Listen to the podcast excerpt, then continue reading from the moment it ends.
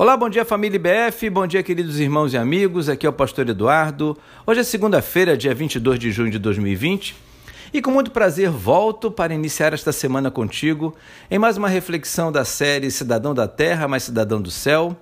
Tudo para que seu dia e semana sejam fortalecidos no Senhor nosso Deus nesse tempo de pandemia por causa do Covid-19. Hoje quero ler o Salmo 139, versos 7 e 8, que diz assim: para onde poderia eu escapar do teu espírito? Para onde poderia fugir da tua presença? Se eu subir aos céus, lá estás. E se eu fizer a minha cama na sepultura, também lá estás. Muita gente olha para esse texto de forma extremamente negativa, no sentido de pensar que a presença de Deus em todos os lugares e momentos serve apenas para que ele fique vendo o que estamos fazendo de errado para depois nos punir.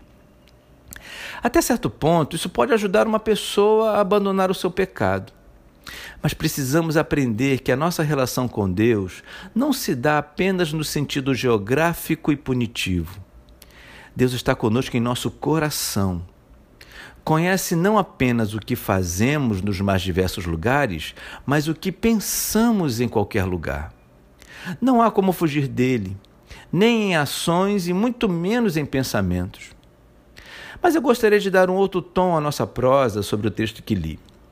Sim, irmãos, porque mais saudável do que pensar em um Deus punitivo é pensar num Deus gracioso, que nos acompanha em todos os lugares para nos ajudar através do Espírito Santo.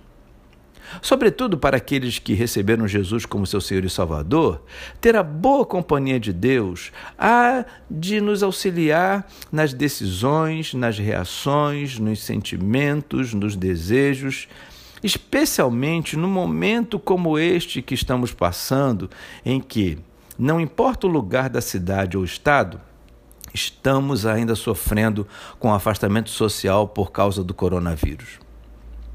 Certos de que não podemos fugir de Deus, devemos cada vez mais desenvolver o desejo não de escapar dele, mas de se aproximar dele através da oração e da leitura da Sua palavra, independentemente do lugar onde estamos.